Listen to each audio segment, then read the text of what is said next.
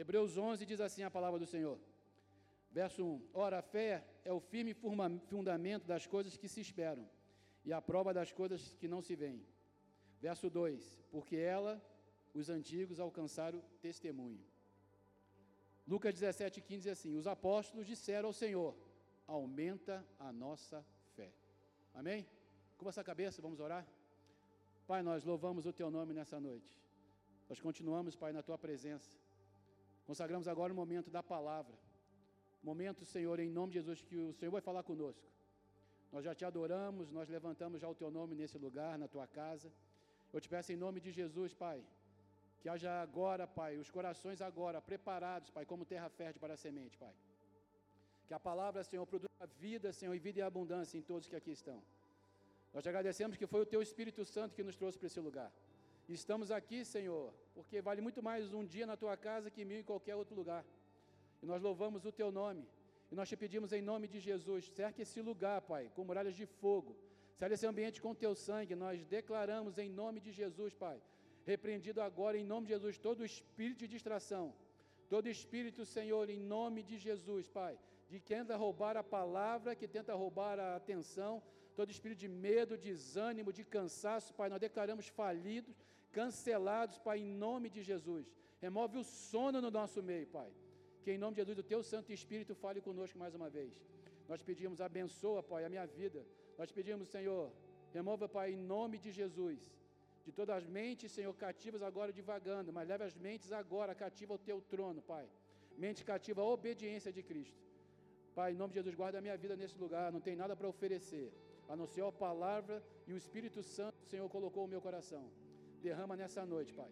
Flua nessa noite, Senhor. Que nessa noite seja uma noite de cura, uma noite de libertação, uma noite de salvação. Que o teu nome venha a ser engrandecido. Em nome de Jesus. Nós oramos assim nós cremos que assim será, em nome de Jesus. Amém, amém e amém. Aleluia. Glória a Deus. O Espírito Santo me conduziu sobre falar sobre fé. Fé é um assunto primordial, fundamental e nos sustenta nos momentos. Nos sustenta nos tempos bons, mas também nos tempos ruins. É pela fé, irmão. E eu já vivi algo de fé muito poderoso. E a palavra de hoje eu tenho convicção que ela vai marcar a tua vida como ela marcou a minha. Fé é algo que nós precisamos carregar, nós precisamos nos mover, nós precisamos ter no coração. Nós vamos ver ao longo disso, a fé a gente precisa ter, fé é um estilo de vida, querido. Nós decidimos andar por fé.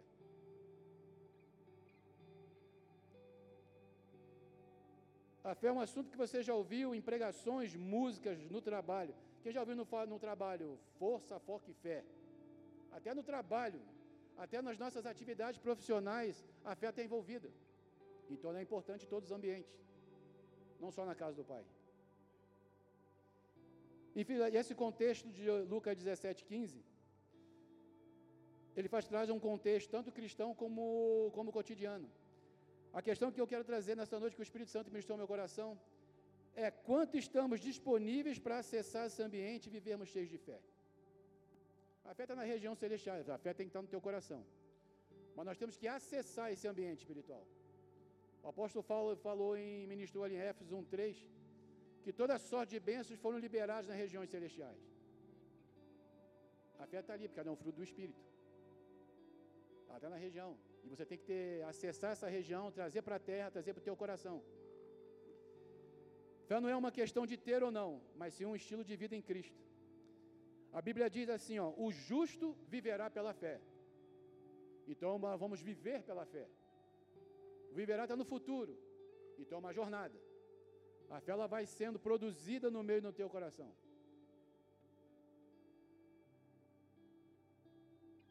E esse hoje é o tema. Aumenta a nossa fé. Nós precisamos de fé, querido. O pastor tem ministrado sobre as nossas vidas, tem declarado tempos difíceis. Como é que nós vamos suportar tempos difíceis? Fé. Fé que o Senhor vai guardar a minha casa, vai guardar a sua casa, vai guardar a nossa família, vai guardar o que temos. Fé, meu. É pela fé. Andamos por fé e não por vista. Andamos por fé. O justo viverá pela fé, diz assim a palavra do Senhor, Hebreus 10, no 38. Mas o justo viverá pela fé, e se alguém se retirar, a minha alma não tem prazer nele. Verso 39. Nós, porém, não somos daqueles que se retiram para a perdição, mas daqueles que creem para a conservação da alma. A Bíblia diz, a Bíblia diz algo poderoso também em Hebreus. Hebreus 11, 6. Texto conhecido. Ora, sem fé é impossível agradar a Deus, porque é necessário que aquele que se aproxima de Deus creia que Ele existe e que é galardoador dos que o buscam. Vamos repetir? Hebreus 11, 6. Diz assim a palavra do Senhor. Ora, sem fé é impossível agradar a Deus, porque é necessário que aquele que se aproxima de Deus creia que Ele existe e é galardoador dos que o buscam. Aqui nós aprendemos que podemos fazer tudo certo, ser melhores, marido, esposa, filho, podemos servir com excelência, mas sem fé, a Bíblia diz que é impossível agradar a Deus. Então nós temos que ter fé, nós temos que exercitar a fé, nós temos que buscar em Cristo, através do Espírito Santo de Deus em nós, a fé, para que ela nos sustente. E se não tiver fé? Se não tiver fé, nós não vamos agradar ao Senhor. E nós precisamos da jornada nos atentar em tudo que rouba a fé. É um ponto de atenção. A fé vem do alto, ela nasce no coração do Pai, derrama sobre o meu e o teu coração. Mas aqui na terra, é aqui nessa jornada de fé que as guerras acontecem, que as lutas acontecem, que as tribulações acontecem. É aqui nesse ambiente que a fé ela é, ela é testada, irmão. É nesse ambiente, nesse ambiente que nós vivemos. O mundo nos pressiona para que nós abandonemos a fé, para que nós perdamos isso. Ele trabalha no nosso pensamento, ele trabalha no ontem, querendo nos aprisionar, a minha, a tua vida, numa depressão. Ele está te aprisionando no passado, na tua história, de onde você veio. Que o inimigo chama, nos chama não pelo nome, é pelo pecado, irmão. Ele te aprisiona no hoje, pelo estresse, pelas cobranças, por tudo que acontece no hoje. Isso é estresse.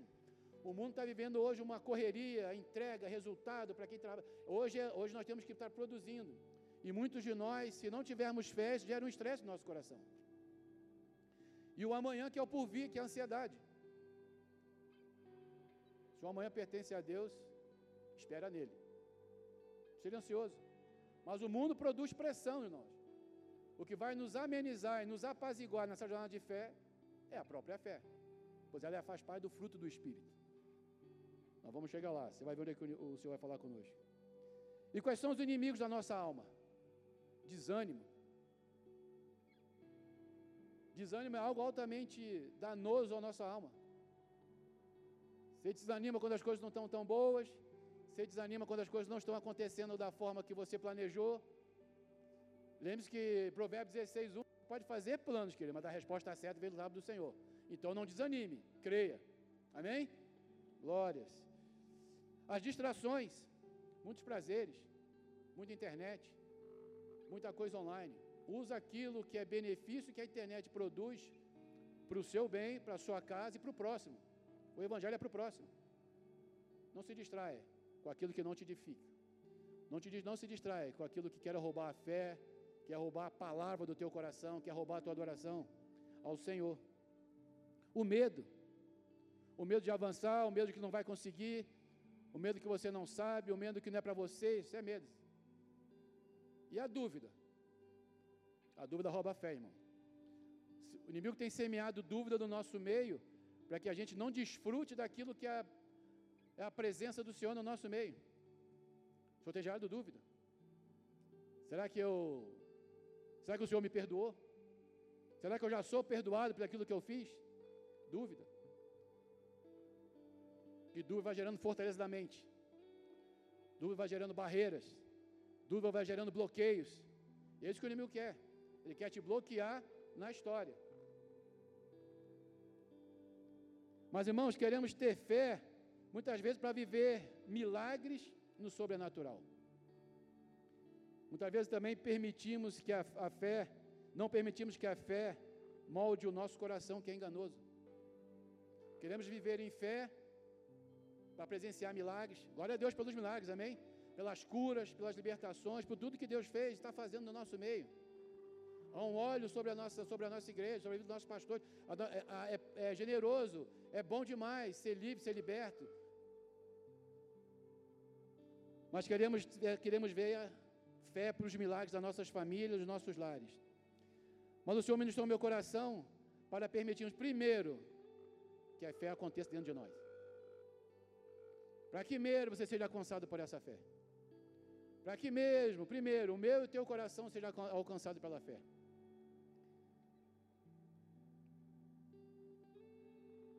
Filipenses 1,6 diz assim. Filipenses 1,6. Estou na NVI. Estou convencido que aquele que começou a boa obra em vocês vai completá-la até o dia de Cristo Jesus. E olhando esse texto, é um texto conhecido, o Senhor ele me levou a fazer um paralelo entre obra e reforma. A obra é desconstrução, irmão. Quando nós estamos em obra, nós somos desconstruídos.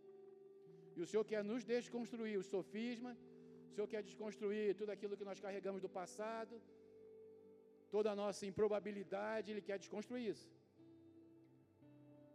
Porque nós estamos em obra, obra tem a ver com a demolição, remoção e entulho. Mas a reforma, ela nos deixa na superficialidade. Reforma é aquela ajeitadinha. Mas obra não, obra tem profundidade. Obra tem profundidade, tem intimidade. Obra você faz projeto, obra você se prepara, obra você movimenta outras áreas.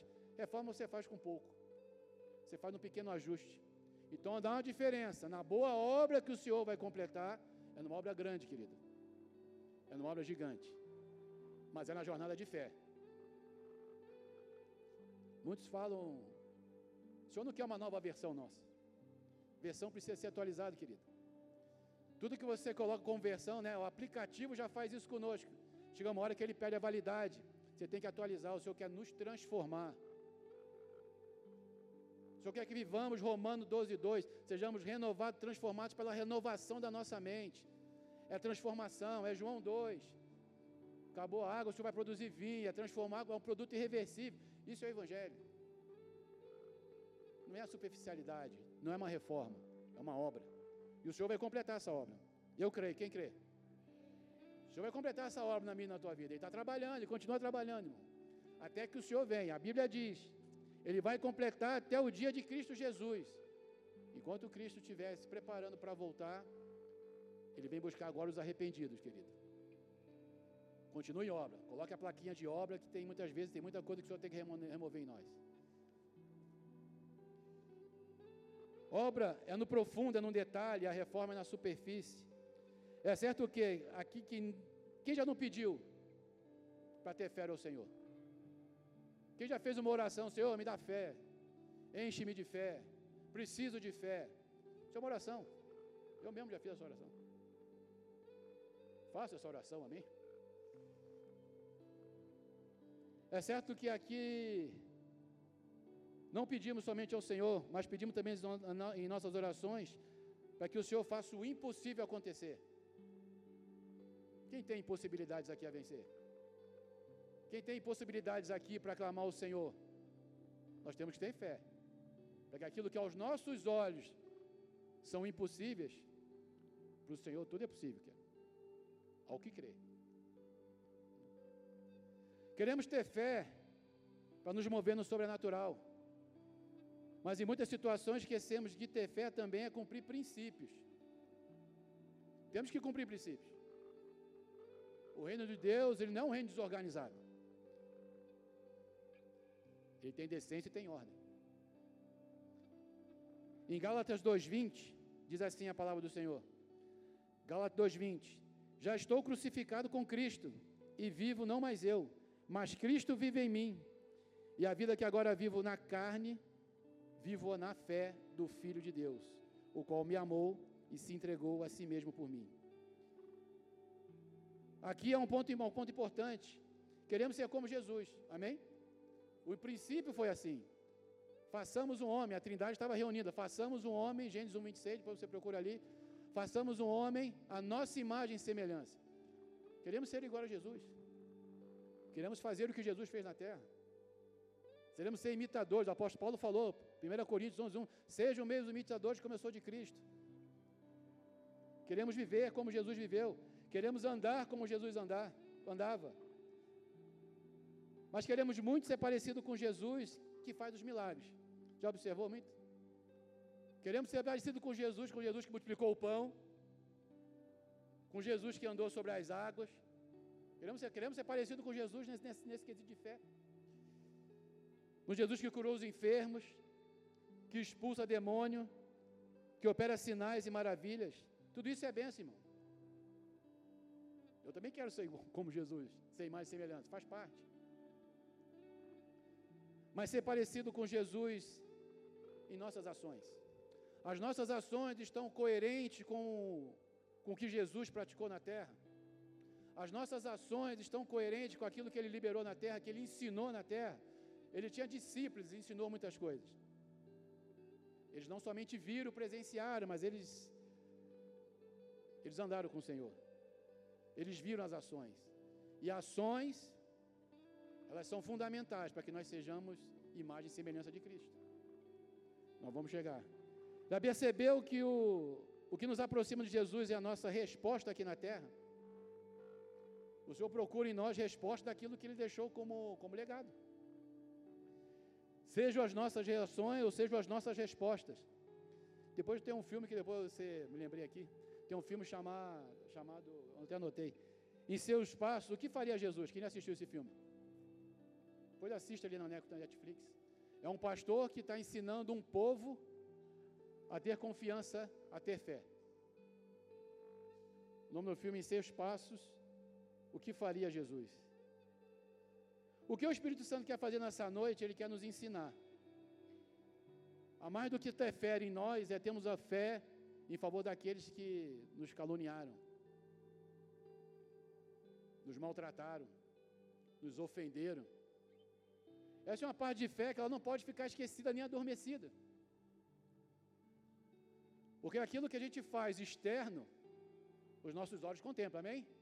Mas isso que a gente muitas vezes está guardando no coração. É ter esse olhar para aqueles que nos feriram, nos perseguiram, nos caluniaram, nos maltrataram. E é uma pergunta que eu faço, foi a pergunta que eu me fiz. Nessas situações, exercemos a fé do perdão?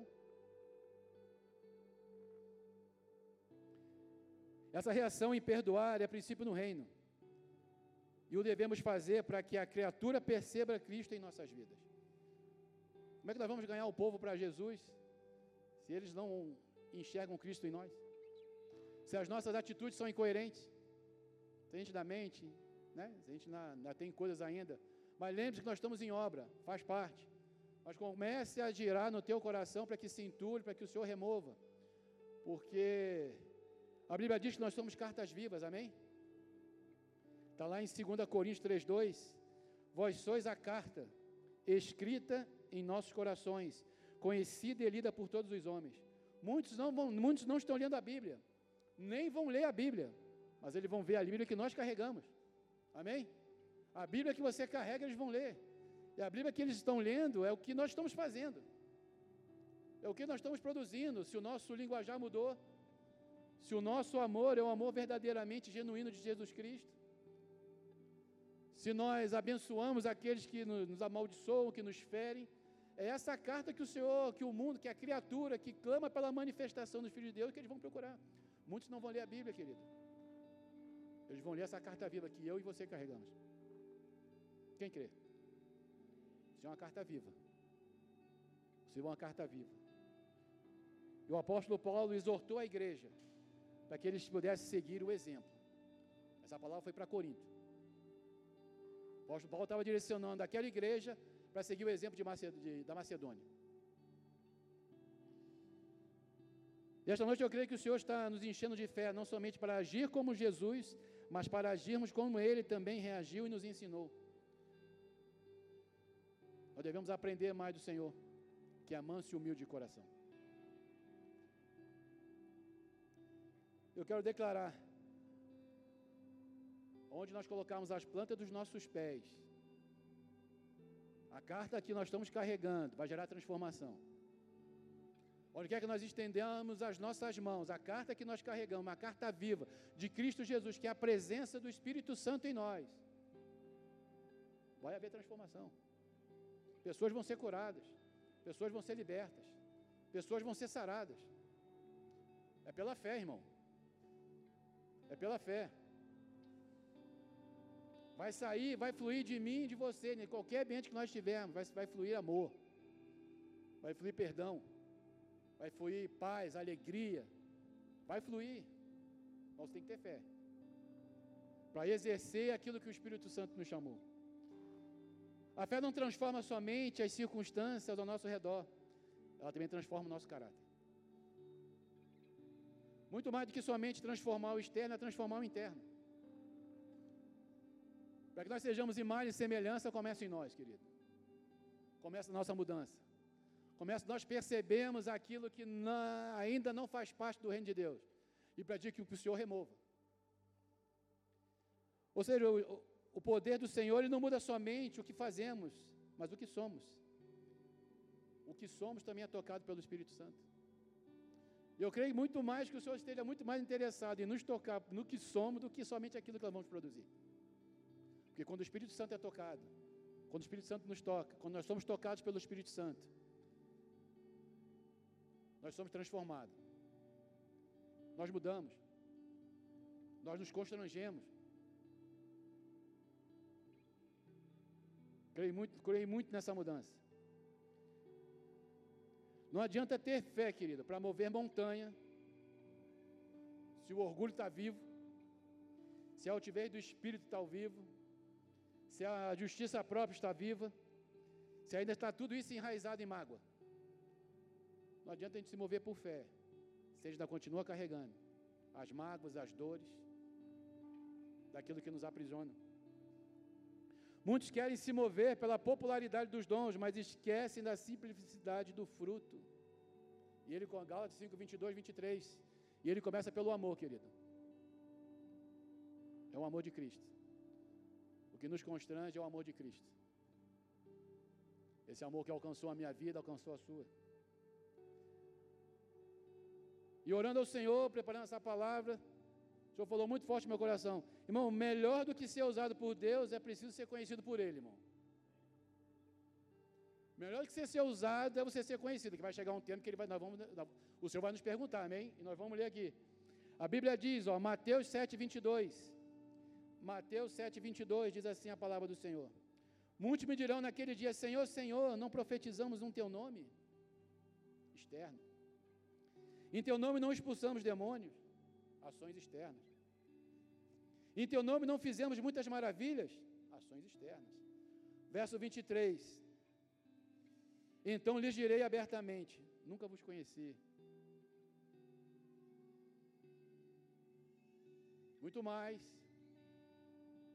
muito mais do que ser usado por Deus, a Bíblia diz. Os discípulos libertaram, curaram, fizeram, ainda questionaram, e o Senhor diz abertamente: Ó, não conheço. Creio que por esse texto seja melhor sermos conhecidos dele. Mas possa ser que nós não tenhamos ter feito nada disso, amém? Você passou a jornada de fé, você não curou ninguém, você não usou nenhum dom, você não liberou perdão, você não liberou para ninguém que fosse liberto, você não orou para ninguém.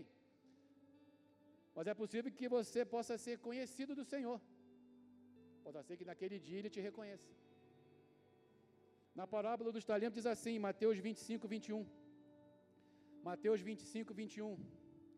E o seu Senhor lhe disse: Bem está, servo bom e fiel. Você não pode ter feito nada, você não pode ter liberado cura, você não orou, você não veio para o culto, você foi um servo bom e fiel. Você foi um servo bom e fiel, obediente, entendeu princípios, se afastou do pecado, das más companhias. A Bíblia diz: sobre o pouco foste fiel, sobre o pouco. Trabalhava muito, não tinha muito tempo para vir para a igreja, mas foi fiel no pouco. Orava, jejuava, buscava a presença do Senhor, a presença do Espírito Santo. Não abandonou a presença, era envolvido na cela. Foi, pode ter sido fiel no pouco. A Bíblia diz: sobre o mundo colocarei, entra no gosto do teu Senhor.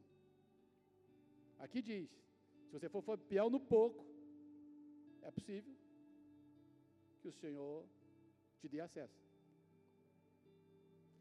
Lucas 17, 5. Os apóstolos disseram ao Senhor: aumenta a nossa fé. Quem está disponível hoje com o coração para que haja o aumento de fé? Não pelas tuas coisas exteriores, mas para aquilo que o Senhor vai começar a trabalhar a obra. Aumenta, foram os discípulos que falaram. Tá aí, ó. Aumenta a nossa fé, querida.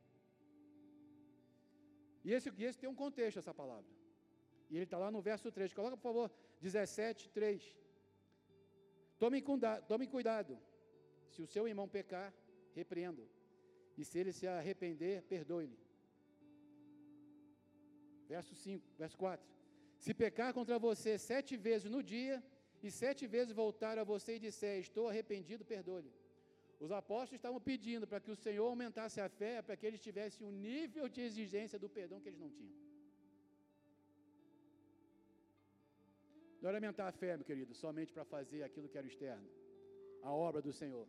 Tem algo que a gente precisa ser fé, ter fé aqui dentro no coração, para abrir mão daquilo que nos magoou. Pra, o, o, tá, eu vou usar um termo, perdão, mas o sarrafo está aumentando, querido. O nível de fé do tempo que nós estamos vivendo está aumentando. A Bíblia diz: se o irmão pecar, repreenda. Se ele se arrepender, perdoe-lhe. Então é para perdoar. E se ele pecar com você sete vezes no dia, e sete vezes voltar em você e disser: Estou arrependido, perdoe-lhe. Temos praticado isso? Temos exercido esse nível de perdão?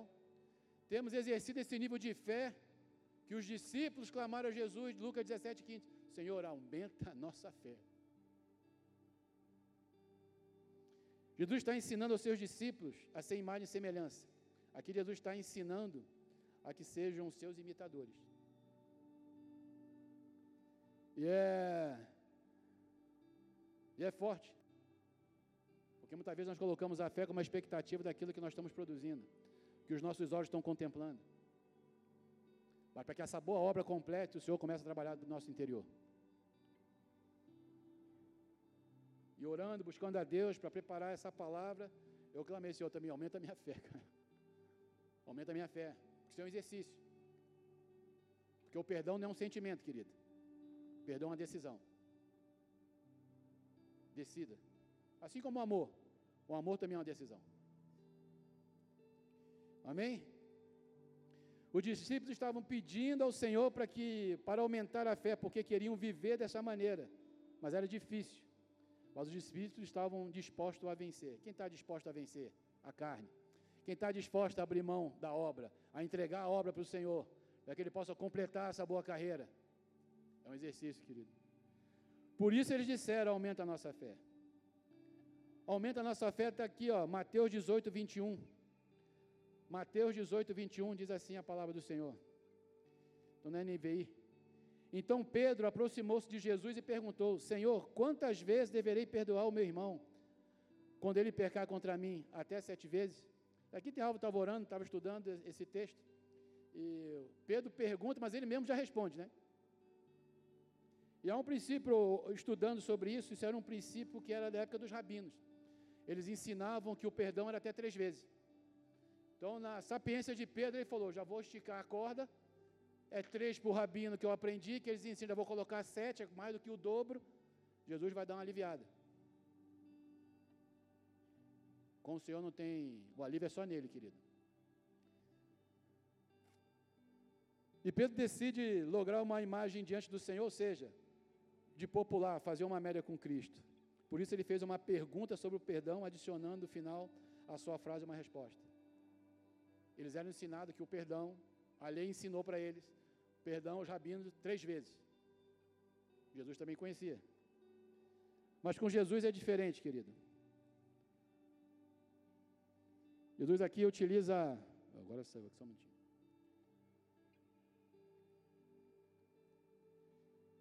Jesus utiliza uma régua que nós devemos aprender. Não é simplesmente os 70 vezes 7, não é simplesmente uma conta matemática, mas é uma liberalidade de dentro para fora. É uma liberdade de entender que o, o perdão vai nos auxiliar a conquistarmos outras coisas no Cristo Jesus, no reino de Deus. O 3 é o que diz o rabino. O sete é uma atitude de fariseu, mas o 70 vezes 7 é a resposta que Jesus deseja de mim e de você. Sejamos incansáveis, queridos, em liberar perdão. Sejamos incansáveis em liberar perdão. Provérbio 24, 16 diz assim: ó, Porque sete vezes cairá o justo e se levantará. Sete vezes. Você pode cair, querido. O Senhor vai te levantar. Você pode cair. O Senhor vai te levantar. O Senhor é de perdão. O Senhor nos perdoa. Conhece nossas falhas. Conhece inclusive os nossos ídolos. Conhece tudo que carregamos. Se nós caímos, o Senhor continua nos salvando. 70 vezes 7 traz o que Jesus nos ensina através da vida de Pedro. E ele pergunta: Quantas vezes você falhar, eu te levanto, te perdoo. Quantas vezes você pecar, eu te levanto, te perdoo. Desta maneira vocês perdoarão. Existe perdão liberado pelas nossas vidas. E eu creio muito nisso. Quem recebe o perdão hoje? Quem recebe o perdão hoje liberado do reino? Há um perdão liberado. Eu creio muito orando, falando com o Senhor, você falou: quem não perdoa, lança uma âncora no passado. Tu fica lá na tua história. Tu fica lá onde o Senhor quer tratar. Você fica lá onde o inimigo quer te aprisionar. Libere perdão. Libere perdão. Somos imperfeitos na jornada de fé. Por isso devemos constantemente pedir e liberar perdão. Você pode estar dentro da igreja com situações mal resolvidas com pessoas. Lembre-se que nós somos num ambiente de imperfeição. Só que é um ambiente de imperfeição. Estamos em obra. Então não olhe para os homens. Não crie expectativas em homens. Olhe para o céu. Olhe para o autor e consumador da tua fé. Olha para o alto, para onde vem o socorro. Olha para o alto. Lá é a nossa relação. Lucas 5,31 diz assim: Lucas 5,31 Respondeu-lhe Jesus: Os são não precisam de médico, e sim os doentes. Não vim chamar o justo, e sim pecadores ao arrependimento. Esse é o Evangelho. Afaste de tudo aquilo que não edifica a sua fé. Não olhe para baixo, não olhe para os homens, não olhe para as imperfeições, não olhe para as dificuldades, não olhe para as circunstâncias, olhe para Jesus Cristo. Se o socorro vem do alto, é prudente olhar para o alto. Se para o alto tem palavras, se para o alto tem resposta, é prudente nós olharmos para o alto. Não olhe para a confusão. Eclesiastes 7, 21 diz assim a palavra do Senhor.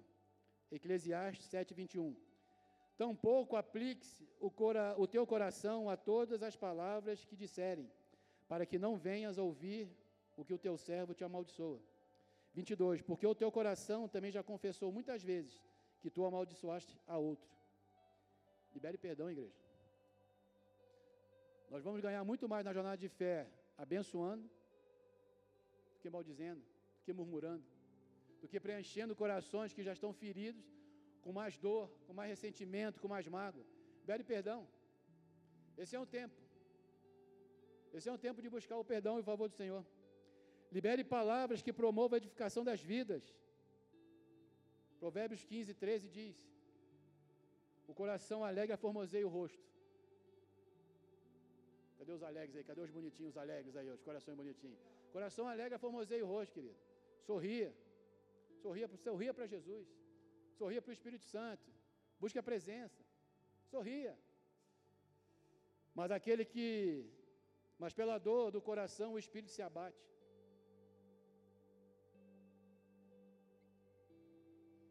Hoje o Espírito Santo quer sarar os nossos corações das impurezas, amém?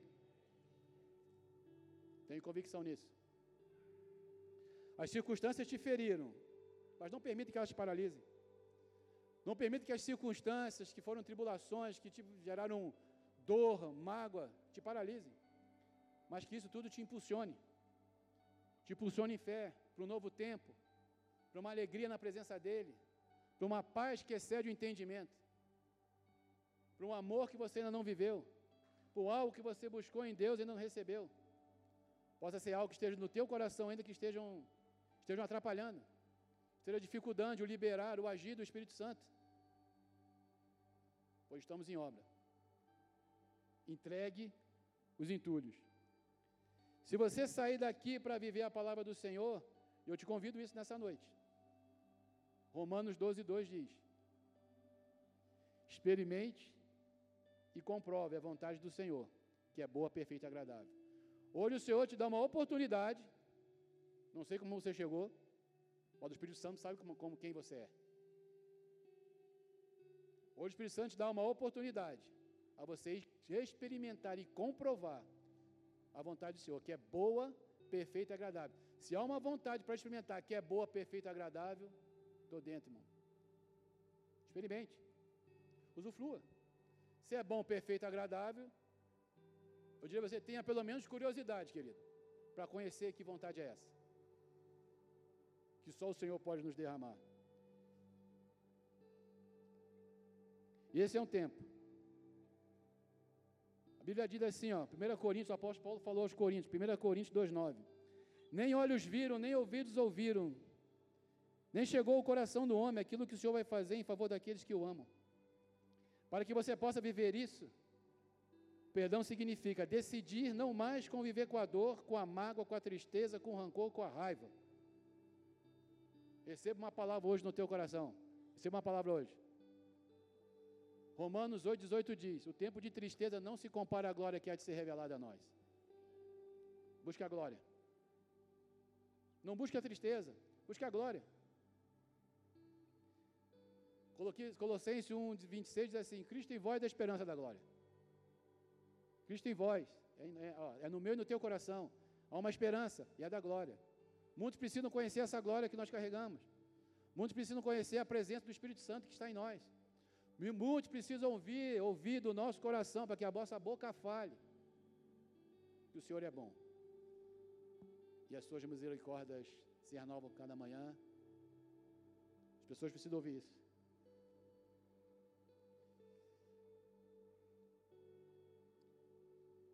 Nessa noite eu faço um convite para você. Que você comece a buscar a presença do Espírito Santo. Que você comece a abrir mão daquilo que você carrega, que até hoje, até o dia de hoje, você continuou guardando, negligenciando, não confessando, tendo medo, tendo dúvida. Perdão não é um sentimento, querido, como eu falei aqui, é uma decisão. Então nós precisamos ter um passo de fé. Para nós vivermos a fé do perdão, nós temos que dar um passo. O passo está aí, querido. O passo está contigo. Então, nessa noite eu te peço, eu creio muito, que você possa lançar semente nessa noite. Semente de fé. Sementes que vão aproximar o teu coração com o coração do Pai. Que nessa noite você possa experimentar essa vontade que é boa, perfeita e agradável. Você possa usufruir de uma paternidade. Você possa nessa noite ter um encontro genuíno com o Senhor. A Bíblia diz que foi o Senhor, foi o Senhor que nos escolheu, querido. Nós não estamos aqui por acaso. Não foi uma casualidade, foi o Espírito Santo que te trouxe. Quem crê? Quem crê nesse tempo? Quem crê nessa alegria? Esse é um tempo, querido. Esse é o tempo de nós buscarmos do alto aquilo nós possamos ser a carta que as pessoas estão lendo. Em Atos 9, quando o apóstolo, quando Saulo estava indo para Damasco, ele estava carregando cartas. Eram cartas de perseguição, querido. Quando ele teve aquele encontro com Cristo, orando a Deus, o Senhor ministra com o meu coração nesse texto aquelas cartas, quando a luz de Cristo entrou no coração dele, aquelas cartas foram transformadas em cartas que nos direcionam até hoje. As cartas do apóstolo Paulo, que nos direcionam até hoje. Aquela luz, ele ficou três dias transformando aquelas cartas em cartas que nos iam direcionar hoje. Cartas de bênção, cartas que iam estar dando instruções, não iam mais estar nos perseguindo, não iam estar mais nos amaldiçoando, iam nos dar direção, destino profético. Essas são as cartas que o apóstolo Paulo foi transformado no coração daquele homem, pela luz de Cristo. Que nessa noite, a luz de Cristo possa tocar o teu coração também. Que a luz de Cristo possa invadir a tua história, possa invadir a tua mente, porque a guerra está na mente, querido. Que hoje você decida romper com toda a fortaleza que tem te aprisionado. Eu creio muito nisso. Amém? Glória a Deus. Feche seus olhos, baixe sua cabeça, querido.